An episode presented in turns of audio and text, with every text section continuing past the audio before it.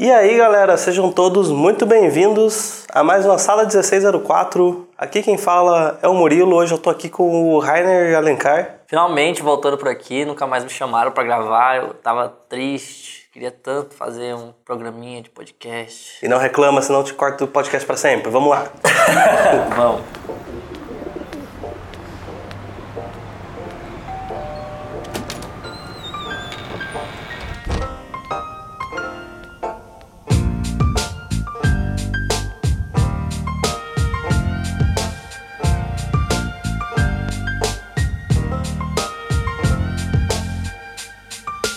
Bem, Rainer. Hoje nós estamos aqui para continuar a nossa série Vivendo de Arte.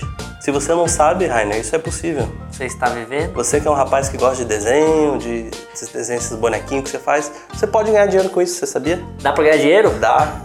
E como você ganha dinheiro? É só você ouvir os episódios passados dessa série, o episódio 104 e o episódio 105, onde a gente discute as áreas de atuação do mercado de arte e como você se insere no mercado de trabalho. Olha aí, rapaz. É só, só dica boa, só dica de ouro. Gostei, hein? Se eu soubesse dessas dicas no passado, não teria feito daquela prostituição. Então, pra gente continuar essa série, pra gente continuar e fechar essa série sobre viver de arte, hoje o esquema é um pouquinho diferente. Enquanto a gente estava lançando os episódios passados, a gente foi pedindo para vocês mandarem dúvidas no e-mail, no Instagram e tudo mais, e a gente vai responder essas dúvidas agora para fechar esses três episódios bonitinhos para quem tiver esse tipo de dúvida, vai lá e escuta eles, certo? Esse é o endgame dos podcasts. Exa- exatamente. A gente teve o. É que foram três, né? Mas. Foram três. Os outros dois ninguém lembra o nome porque o Gustavo tava neles. Nesse aparece o Homem-Aranha. Esse aparece todo mundo. Todo mundo. Então vamos começar esse Tira Dúvidas do, da Sala 1604 sobre o mercado de trabalho. Vamos começar conversando com a relação com o cliente. Sim. É uma dúvida que a gente recebe, não, a gente recebe, recebeu bastante para esse podcast e é uma coisa que a gente recebe há bastante tempo que as pessoas elas não sabem como se comportar com o cliente, seja ele uma, uma pessoa física, seja um, um diretor de arte, alguma coisa assim, e elas querem saber, por exemplo, como que você discute com essa pessoa, como que você contesta alguma coisa que ela tá falando que você acha errado como profissional, como que você coloca a sua posição assim sendo profissional, sem ser mal educado, etc, etc. Então, o que é importante quando você vai falar com o cliente, o seu diretor ou qualquer pessoa no meio do processo? Que você tenha o seu argumento embasado, Sim. ou seja, você não vai dizer só tipo, gosto disso, não gosto daquilo, faz assim, não faz assim, mas por que, que aquelas coisas são boas ou melhores? E tão importante quanto isso é você não tentar impor as suas coisas. Nunca, sabe? Quando eu falo impor, é tipo, o cliente vai te falar assim, ah, eu quero, ir- eu quero azul. E você fala assim, azul é, azul é ruim por, por isso, por isso, por isso. Sei lá, coloca essa, sei lá, vamos, vamos, tipo, Sim. é sempre melhor você sugerir as coisas assim, Sim. sabe? Você, é, eu, acho, eu acho que seria melhor a gente fazer desse jeito. Pode ser que assim o projeto fique um pouco mais adequado, sabe? Tipo, você usar de uma linguagem menos agressiva, sabe? Pode enviar também, por exemplo, duas opções, né? Se o cara pede vermelho, você acha que azul fica melhor, coloca as duas juntas e fala, ó, fiz isso aqui também, vê o que você acha. Você que acha não- isso válido? Porque você sempre pode sugerir. O que você não pode é duas coisas. Não fazer o que o cliente ou quem quer que seja que tá mandando fazer. Ou seja, você tem que fazer aquilo. E você não pode atropelar ele, sabe? Ou seja, você não pode... Você quer sugerir? Você pode sugerir, mas sugere como uma coisa extra, igual você falou aí. Não, não faz assim, tipo, ele, ele pede azul e você manda o amarelo porque você acha que é o amarelo. E se ele não gostar e você manda o azul, não. sabe? Manda as duas opções. Ou argumenta com calma. Como eu falei, tem essa questão do uso da linguagem, de como você está tratando com uma pessoa, porque quanto mais agressivo você for, não vai ser mais, aquilo não vai ser mais bem recebido. E não adianta também você, porque eu vejo muito na internet o pessoal falando tipo assim, ah, eu sou designer, eu entendo, eu sou ilustrador, eu estudo isso há tantos anos, eu que entendo, o cliente não entende. Mas tipo, cara, isso, isso não facilita nada a, essa conexão entre o, com, contigo e com o cliente, sabe? E Você querendo ou não, o cara tá pagando, né? É, ele sabe. tem que receber o que ele quiser. Pois é, então não, não adianta você falar assim, sabe? Tipo, isso não é argumentação. Tipo, eu estudei vários anos disso. Isso não, isso não é, sabe? Você tem que convencer a ele, com, justamente com tanto que você estudou, você tem que é, convencer ou não por que, que aquilo funciona ou não funciona, ou por que, que aquilo é bom ou por que aquilo não é. Sim. E você acha que tem algum limite, assim, tipo de. Ah, beleza, a partir desse ponto eu não tenho o que eu contestar, assim. Eu tenho que só fazer o que o cara tá mandando, sabe? Eu acho que vai muito de. Primeiro, do prazo que vocês têm. Aham. Porque se você não tiver um prazo, você tem que seguir o prazo. O prazo é o que manda. Eu acho que o principal de qualquer projeto é sempre o prazo, assim. Porque o que não dá é pra não entregar. Você tem um prazo, você tem que entregar no prazo, independente de como, como vai ser aquilo. Beleza, tendo prazo, aí vai muito da sua própria paciência também, de você tentar argumentar. E outra coisa é você também saber medir a temperatura do ambiente, sabe? Você ver se isso aquilo ali não tá realmente se transformando num incômodo dentro da produção, né? Sim. Porque não adianta dar murro em ponta de faca dependendo É. do que você estiver fazendo. E uma coisa que você comentou aí no- sobre essa questão do, da, da linguagem que você fala com o cara, seria a minha próxima pergunta, que eu ia perguntar também sobre a maneira de você falar com o cliente, que foi uma mensagem que a gente recebeu da Elisa Moraes. Foi um comentário muito auspicioso para o assunto. Aham. Pra quem não conhece o trabalho da Elisa, vai conhecer porque ela é uma artista fantástica. Bom, vamos lá. Um outro aspecto muito importante na hora de criar relação com clientes é se comunicar profissionalmente. Principalmente no caso de freelancers, seu cliente normalmente não vai conhecer você pessoalmente. Então, o modo que você se comunica é a única coisa que a outra pessoa tem para entender a sua personalidade e o seu caráter. Pode parecer trivial, mas o modo como você se comunica pode até mesmo expressar menos ou mais confiança. Sim. Ninguém vai te levar a sério se você não usar uma linguagem minimamente decente e escrever de forma correta, tanto gramatical quanto estruturalmente. Uhum. Acho que ela mesma tá dando as dicas aí. É. Já. ela já tá. Expandindo essa questão, vale lembrar também que o inglês é muito importante para quem está buscando trabalhar com clientes internacionais. Já vi casos de pessoas que tiveram que recusar trabalhos ou serem recusadas porque não podiam atender uma chamada no Skype em inglês. Portanto, o cliente optou por não selecioná-los. Comunicação é uma skill como qualquer outra, só praticando para upar e evoluir. Eu já vi isso acontecer muitas vezes de colegas meus não pegarem trabalhos ou serem recusados, ou a mesma coisa que ela citou no texto dela, por conta dessa falta da língua. E é, tipo, muito importante hoje. E até, eu acho que. Eu, não- eu ia jogar um. Eu vou jogar um dado aqui que eu Ah. tirei de lugar nenhum. que eu, porra nenhuma. De porra nenhuma, que eu tô acabando de inventar aqui esse dado aqui, mas que eu acho que sim. Então eu vou jogar lá. É. Olhando para a quantidade de, de gente que trabalha hoje na indústria dentro do Brasil, eu, eu, eu, eu, acho que eu chutaria que uns 30% dos ilustradores hoje são freelance. Que é uma quantidade bem grande. Ou seja, Sim. são 30 pessoas que estão trabalhando de casa, fazendo o seu trabalho. E essas 30 pessoas, esses 30% de freelance, deve ter tipo, talvez um ou meio por cento trabalhando para fora do país. Meio? Meio, sabe? Aham. Tá entendendo? Tipo, Tá, entendi. ou seja, é uma quantidade muito pequena. A maior parte, Aham. tipo, ainda tá fazendo freelance, mas dentro do Brasil, tá trabalhando com editores do brasileiros, tá trabalhando com um monte de coisa. Só que é o seguinte, se toda essa galera tá trabalhando de casa, eles poderiam, da mesma forma que eles estão trabalhando para empresas brasileiras e ganhando uma quantia, eles poderiam estar fazendo exatamente a mesma coisa, só que para clientes de fora. Só que acontece o seguinte, a maior parte das pessoas não tem o- essa- esse domínio do inglês. E isso dificulta um pouquinho. E eu, cara, indico, assim, sério, tipo, é muito, muito importante essa questão da língua, sabe? Tipo, tão importante quanto, sei lá, saber fazer perspectiva com luz, é você saber se comunicar aí nesse pedaço, porque em algum momento para você passar para um próximo nível de trabalhos, você vai precisar da língua, sabe? É, já foi dificuldade para mim também. No começo, as, nossa, a primeira vez que eu tive que fazer, sei lá, reunião por Skype, cara, era uma merda, sabe?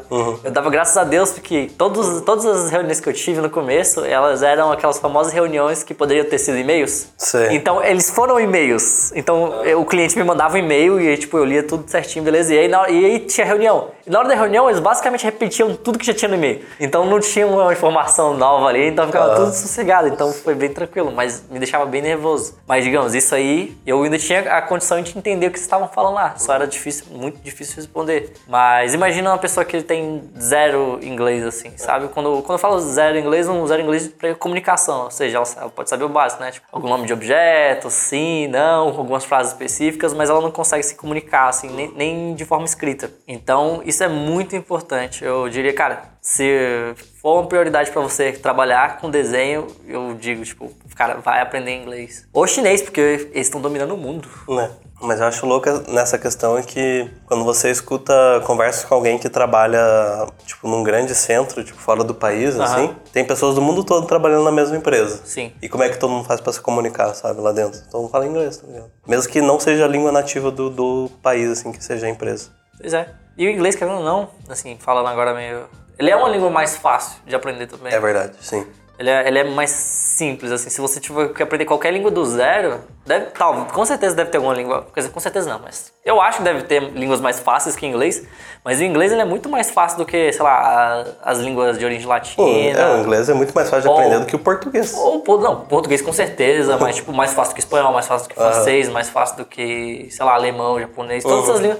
O inglês é uma língua mais simplificada, então eu acho que é até relativamente mais fácil de aprender. Isso eu acho que é uma vantagem também. É, então, todo mundo aí baixando o Duolingo. Duolingo já.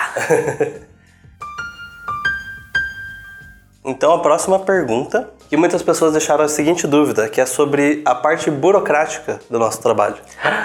É a pior parte de tudo. Então, eu acho que as pessoas estão se referindo a, tipo, questão de você ser freelancer e você usar algum tipo de contrato, Sim. ou questão de edital, essas coisas. Uhum. E aí, como que funciona essa parte? Eu acho que essa parte sozinha, ela deve, ela dá um podcast no caso, né? Na verdade, Completo.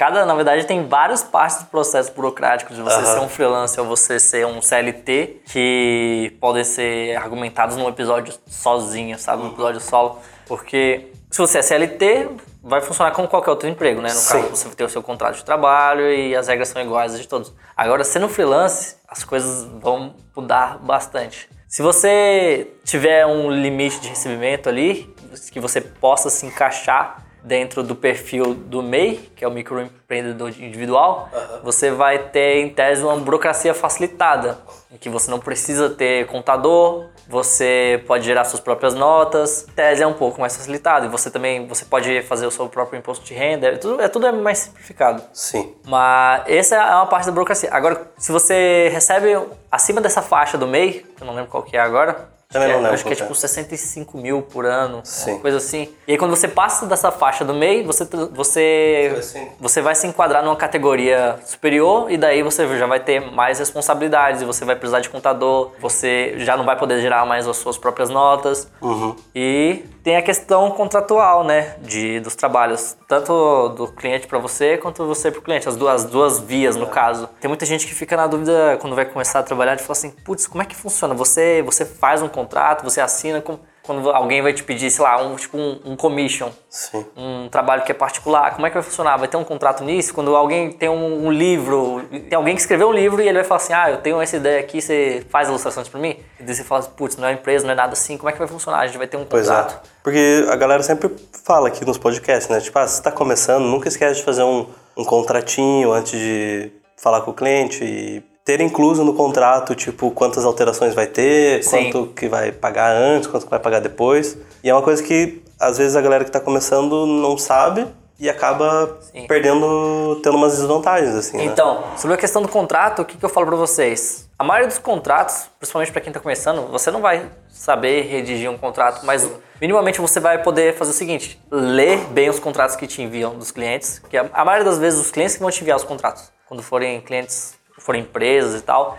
É, e aí é o que eu digo pra vocês: prestem atenção nos contratos e tentem verificar isso que o Murilo falou da questão dos prazos, do- da repetição, do número de, de vezes que vai poder haver correção dentro do- das ilustrações ou do que for que você estiver fazendo, porque se isso não estiver dentro do contrato, você não tem como reivindicar aquele direito. Exatamente. E também com, com pessoas físicas também, né? Porque você está fazendo uma commission para alguém, Sim. Aí o cara no, no final, você faz todo o trabalho pra ele, no final o cara fala que não quer mais. Você tem um contrato com a pessoa que ela não vai poder fazer isso. Então é realmente muito importante. Mas é muito complicado essa questão do contratual. É, a maioria dos contratos que eu, que eu fiz quando eu estava começando a trabalhar, Aham. e até hoje a, a real é que quando eu não trabalho com empresas grandes, igual essas que a maioria que eles vão me mandar os, os contratos, são contratos mais simplificados. São basicamente o nosso são os acordos feitos através do e-mail, porque o, as mensagens de e-mail também servem como contrato, só que é um, ele, não, ele não vai ter o mesmo poder de outro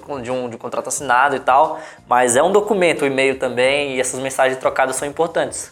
É, mas um contrato, a gente fala contrato, assim, parece que a pessoa tem que receber um contrato de 20 páginas. Tipo, não é, não precisa ser também tão Sim, maluco assim, né? É só uma discriminação de quais são os seus deveres e direitos e igualmente pro, pro cara que tá contratando, né? Sim. As coisas têm que ser acertadas, né? No caso, é isso. Não deixar as coisas não serem acertadas. E outra coisa, não ter medo de falar o que você precisa ou não precisa. Uhum. Então, porque, tipo, você fala assim, ah, eu, eu deixo pra discutir isso depois que for contratado. Não, sabe? Sim. Discute tudo antes. É, de- depois de que fizer começar. saber exatamente o que o cara quer, Sim. aí beleza, agora vamos falar das partes. É melhor tanto pra você quanto pro cliente. Uhum.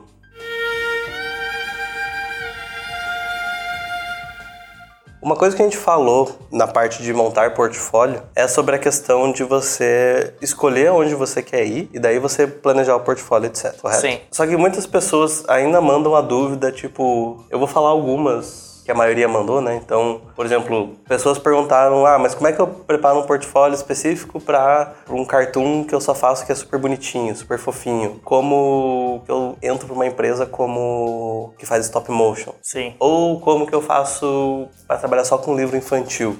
Uhum. Então, como que você vê a sua opinião agora sobre essa questão do portfólio direcionado? Assim?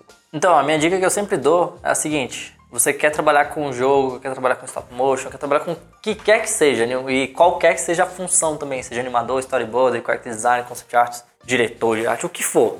É o seguinte, que eu indico que é mais fácil é você ver o que você quer, pesquisar e descobrir quem é que tá fazendo isso. Uhum. E aí olhar o portfólio dessa pessoa e falar assim: ah, esse cara que trabalha aqui, então é isso que ele faz, é isso que ele tem, é isso que ele tinha. E dá pra você ver bastante das coisas, sabe? Igual teve um tempo bastante que eu tava pensando, que eu pensei sobre a questão de Disney, esse tipo de coisa. E aí eu ia olhar assim, tinha. E aí o Disney tem todo ano tem um. Tem um processo de seleção pra trainees. Uhum. E daí o que que eu. Como que você faz pra falar assim, nossa, eu quero entrar aqui, o que eu posso fazer? Você vai lá e vê a lista das pessoas que entraram no ano passado. Você vê o portfólio daqueles trainees.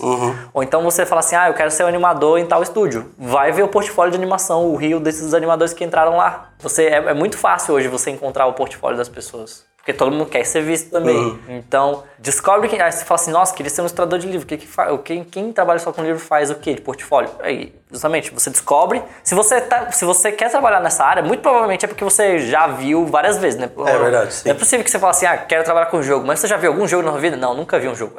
Sim. Então, assim, se você gosta, se você quer entrar nessa área, provavelmente você já viu várias coisas. Se você já viu várias coisas, vai ver, descobrir quem fez. E aí sim você vê o que, que as pessoas tinham de portfólio. Uhum. É o caminho que eu mais indico. Sim. E quando é uma área muito específica, assim, por exemplo, teve uma mensagem que o cara, ele. O sonho dele é trabalhar na Laika, por exemplo. Sim, mas aí que tá, na like fazendo o quê?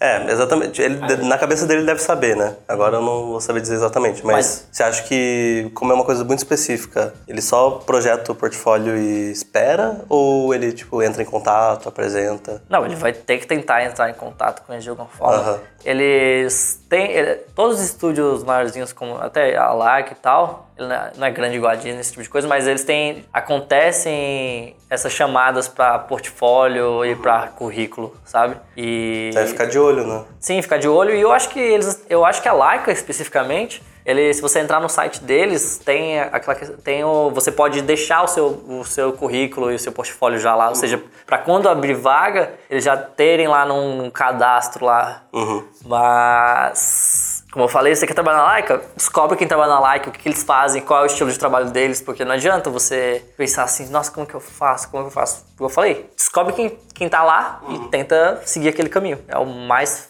acho que é o mais fácil e rápido para conseguir alguma coisa. Bem massa essa dica de você ver o trampo de quem tá lá e como que era antes dele entrar. Aham. Bem útil, realmente. E continuando nessa linha aí de você entrar em contato com as empresas e tal, a gente recebeu algumas perguntas também sobre, porque a gente falou muito sobre o ArtStation no episódio passado, né? Que lá você, você usa ele como portfólio, você, as empresas postam vagas de emprego lá. E perguntaram se tem outras coisas que são como o ArtStation, sabe?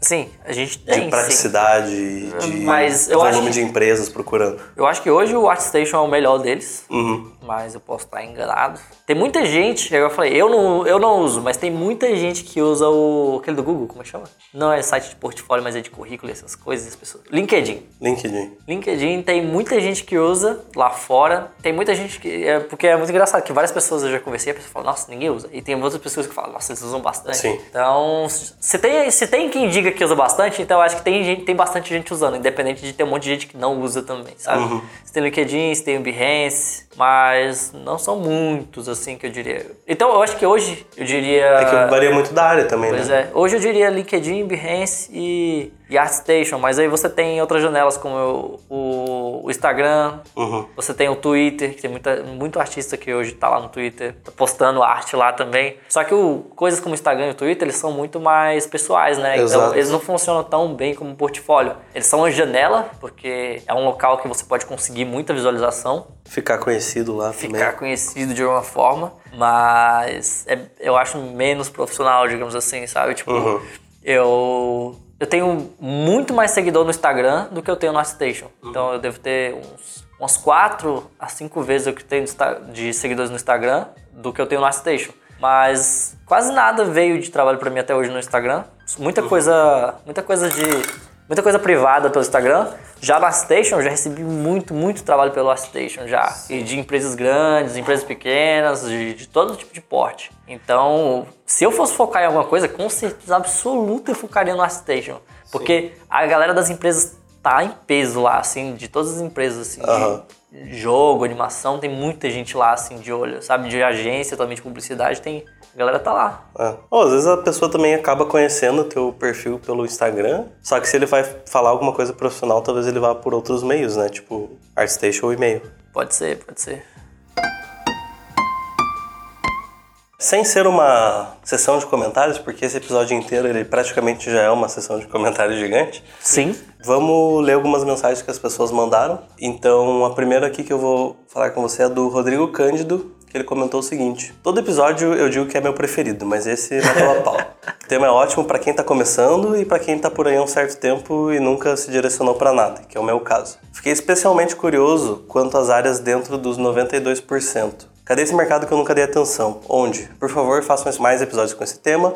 Afinal, para que ficar tentando só uma vaga na Blizzard quando tem dezenas de sheiks árabes precisando dos nossos serviços de ilustração? No mais, parabéns pelo trabalho que estão fazendo com esses podcasts e abraços. E você, Rainer, você já usou, você já foi contratado para outras coisas fora do mercado de entretenimento? Meu avô, ele tinha uma barraquinha. Beleza, vai. não, não é. não, tipo, com, com desenho, mas fora da. Não. Mas não. Eu acho que já, já rolaram já oportunidades, digamos assim, de fazer alguma coisa fora do entretenimento. Aham. Eu neguei porque Você queria focar nisso? eu queria focar nisso, sabe? Aham. Mas pensando bem, eu acho que era fora do entretenimento, mas era, sei lá, educação, sabe? Mas nunca numa área de ciências, assim, sabe? Como você falou de medicina ou engenharia ou qualquer coisa dessa. Eu acho que pra trabalhar com essas, essas áreas tem que ter um conhecimento bem específico, sabe? Que é muito diferente desse que a gente vem é, angariando durante esses tempos na internet, sobre concept art, ilustração, todas essas coisas. Uhum. É, mas educação é uma área totalmente fora do entretenimento. Sim, mas é, os conhecimentos são os- exatamente os mesmos no caso aí, Ah, justamente, sim, né? você só precisa do briefing e do você briefing, faz. você, tem ilustração, você vai fazer Você não precisa pesquisa. ter um conhecimento em educação. Em educação, fazer. Sim, sim, entendi sabe? o que você quis dizer. Então, o, o próximo e-mail que a gente recebeu aqui foi o da Giovanna Marion e ela nos mandou o seguinte: Olá, gente querida, tudo bom? Escutei o episódio 105 de vocês, muito bom inclusive, muito obrigado. E fiquei com uma, fiquei com uma dúvida. Para finalizar minha graduação em desenho industrial, preciso fazer um estágio obrigatório. E pretendia tentar em alguns estúdios de ilustração que têm interesse. Só que muitos desses estúdios não condizem na estilização da ilustração. Ela deu dois exemplos aqui, o Mar Studios e a Limetown Studios. É, acho que ela quis dizer que os dois têm um estilo diferente, né, um do outro. Ou diferente do dela, talvez, também, né? Sendo que tem uma ilustração mais inclinada para o campo realista. Pois é. A questão é, eu faço algumas ilustrações que entrem no campo do cartoon para abranger e me adequar melhor aos diversos estúdios? Ou, daí eu acho que ela quis dizer, ou eu mantenho a minha linha de ilustração? Pois é, eu acho que essa pergunta é bem fácil de responder porque você sempre tem que se adequar ao local que você quer ir. É exatamente o que a gente Ou então, comentou, né? Que é. você tem que mirar seu portfórlio no que você quer fazer. Não adianta você falar assim, ah, eu quero trabalhar. E por que você quer trabalhar com eles se seu trabalho não tem a ver com deles, sabe? Tipo, essa é uma dúvida que eu, que eu, eu- que eu pergunto pra quem tem essa dúvida de, tipo, será que eu devo fazer alguma coisa parecida? Eu falo assim, por que que você quer trabalhar ali se já não é parecido, sabe? Se você vai ter que se forçar a fazer alguma coisa diferente. Então, se você tá afim dessas outras áreas, você começa a estudar melhor elas e fazer Sim. portfólio para isso. E fazer um comentário rápido, especificamente sobre esses dois estúdios que ela falou, eu acho que nenhum dos dois contratam é, estagiários nem nada assim, Uhum. porque eles não são estúdios físicos. O Mar hoje eu acho que não é físico, Uhum. tá todo mundo espalhado e o, o pessoal do Limetown também, eles são, eles, não sei se eles, talvez contratariam, não sei agora, agora fica aí a dúvida no ar, será que, será que eles contratariam estagiários? Talvez, não sei, vai saber, pesquisa aí, pergunta lá. É uma questão também de você entrar em contato, né? E- É, entre Saber. contato, mas é o que eu falei, tipo, tem que ter um trabalho minimamente É. que converse, né? Porque senão não tem como. Então, para fechar o nosso episódio barra sessão de comentários, quem nos mandou esse e-mail foi a Rebecca Honey e ela mandou o seguinte. Oi, a Sala 1604 é um dos meus top 3 podcasts. Segura essa, Brasil. Olha aí, acima do Jovem Nerd e de quem mais? Acima do Jovem Nerd, acima Qual- do... Qual, qual outro podcast famoso? Não sei. Eu não sei qual que é o mais, tipo... Eu acho que do Brasil o mais famoso é o Jovem Nerd. né? É, sim, mas eu não sei, tipo, o que, que poderia ser o top 2, assim, porque eu acho que hoje em dia Sala tem- 1604. Provavelmente é a gente mesmo. É isso aí. a gente tá ocupando a segunda e a terceira posição Exato. aí. É que tem a sala delas também, né? Sala delas, olha aí. Obrigado pelo conteúdo, de nada. Eu que agradeço por você ouvir e interagir com a gente. Sim.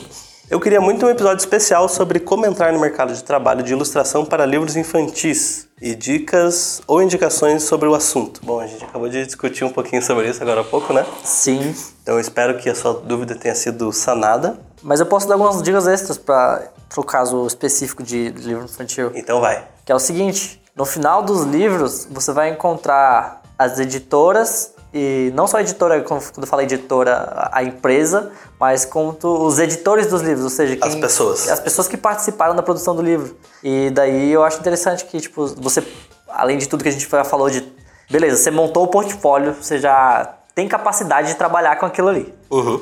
E voltando um pouco à questão de o seguinte, seu trabalho, você tem que saber se o seu trabalho é bom o suficiente para aquilo, ou seja, tem o mesmo nível do, do que você quer, do, do que as pessoas que estão trabalhando na área, sabe? Porque tu não adianta também você mirar um portfólio e ele ser muito mais fraco do que o que está acontecendo no mercado. Mas digamos, você tem um trabalho que é bom o suficiente para o mercado. Já está apontado para o lado certo. Beleza, e agora? O que, que eu faço? Você pode entrar em contato com essas pessoas que já fizeram livro, que estão fazendo livros também. Tentar mostrar portfólio para elas. E aí, pra fechar, ela fala o seguinte: Ah, eu queria recomendar este vídeo. Aí ela mandou um vídeo da Bianca Nazari, Sim. que é o 12 usos na ilustração no dia a dia que você nem percebe. 12 o quê? 12 usos da ilustração. Ah, sim. Bianca é uma, uma fofinha. Esse vídeo pode dar um norte no que faltou comentar e no que precisa de um episódio específico. Beijos e abraços pelos poderes da lua. Eu não sei o que significa, mas valeu. Será que é do Sailor Moon? Sailor Moon, muito bem referenciado. Parabéns, Rainer. Falei que era. Sailor Moon. Então, muito obrigado, Rebeca, também pelo seu, pelo seu e-mail. E eu acho que a gente vai fechando por aqui, Rainer, nossas dúvidas sobre o mercado de trabalho. Ah, É possível. Agora, fechando conclusões de Rainer Alencar sobre é possível viver de arte. é possível viver de arte sim, gente. Dá pra viver Dá pra viver de tudo, né? É só Dá você pra- saber usar. Dá pra viver muito bem, principalmente se você praticar crimes junto. Não, não pratica crimes. Mas dá pra viver bem, assim, é, tem muita gente que fica assim, nossa, sobreviver de arte, viver de arte. Dá pra ter uma vida bem digna vivendo de arte. E isso fazendo qualquer das coisas. Claro que alguns vai ser mais fácil do que outros. Tipo, se você trabalha com publicidade, vai ser mais fácil você ter dinheiro do que se você estiver trabalhando com livros. Sim. E, sei lá, se você for trabalhar no mercado de fora, vai ser mais fácil do que você, você mais fácil ter dinheiro do que trabalhando no mercado interno. Mas todos eles dá pra você viver e viver bem, assim, sabe? Provavelmente você não vai ser rico trabalhando com ilustração, mas vai dar pra você ter uma vida digna. Dá pra você pagar seu aluguel, comprar seu lanche, Dá aquela viajada dar aquela viajada Vir pra utopia. Viptopia, dá, dá, dá sim, pra você fazer as coisas. Então é isso, pessoal. Espero que as dúvidas que a gente tirou aqui possam ter atendido muito mais pessoas. E se você tiver mais dúvidas e comentários sobre esse episódio, não deixe de mandar a sua mensagem pra gente. Pode comentar aí em qualquer lugar que você esteja ouvindo. E sempre pode comentar também sugestão de programas que vocês Com querem certeza, trazer sim, pra sim. gente, porque gente- às vezes a gente esquece de falar, mas vocês sempre podem trazer assuntos aqui que vocês querem ouvir discutidos aqui. Exato, com certeza. E se você está ouvindo, por exemplo, pelo Spotify, que não tem comentários, E, na verdade é isso, né? Como é que as pessoas vão comentar agora? Como? Elas mandam um e-mail pra gente, que é o sala1604.revocorp.com.br. Finalmente. Então é o seguinte, mande, mandem, enviem e-mails. Queremos e-mails. Mandem e-mails com críticas, sugestões, agradecimentos. Dinheiro. E, pra fechar, tem mais uma coisa. Artista da semana. Ah, tem essa? Uh, tem essa. Acho que você não teve a oportunidade de participar dessa ainda. Não, não, Então é hoje. tive. O artista que eu vou indicar hoje, pelos poderes da edição eu vou conseguir falar o nome dele corretamente, que é o Contorn Contorn Bun... Buianate. Bu... Buniate. Buniate. Bun, é, Boniate? Boa noite. Bonianate. Bonianate. Boa noite. Caralho, vamos lá. Contorn Bonianate. Isso? Fechou? Consegui? Aham, é isso mesmo. Se eu não. Cara, eu com certeza não falei direito, mas tá aí no post aí embaixo pra vocês conferirem. Uhum. Ele é um artista 3D que eu gosto muito do trampo dele. Eu gosto muito das soluções, das formas simples que ele coloca nas esculturas dele. Sim, que lembra bastante o que foi feito no Disney. Como é que era o nome aquele Disney boneco? Infinity. Disney Infinity, as soluções que são simplificadas para serem bonecos. E eu acho que já dei uma olhada no trabalho do estúdio que esse maluco trabalha e eles fazem, realmente, eles têm umas esculturas, umas impressões desses, de, de boa parte desses 3D, dessas esculturas que ele faz. Sim. Então os personagens que ele faz, eles, eles tipo são super bem resolvidos Blocados, né? e, algum, e você vê que eles são muito blocados, eles não têm tipo extremo detalhamento, umas texturas muito fortes assim, porque você vê que eles têm a, a textura dos dos trampos que ele posta é tipo super de, como é que fala? De Como se fosse plástico. como se fosse um action figure, assim, sabe? Então, eu acho muito bacana pra quem para quem curte esse estilo simplificado do Disney Infinity, estilizado e simplificado. E ele posta muita coisa do processo dele também, então é bem legal de você acompanhar o trampo dele. Então, fica aí a minha dica de artista da semana que eu vou falar perfeitamente agora. Con Ton Ótima edição, Murilo. Ótima dica. Então é isso, pessoal. Ficamos por aqui essa semana e uma frase de efeito. A primeira que apareceu eu vou falar. A vida não se acaba quando deixamos de viver, e sim quando, quando deixamos de buscar algo nela. Chega Bob Marley. Fechou, galera. Até semana que vem. Falou, um abração. Valeu!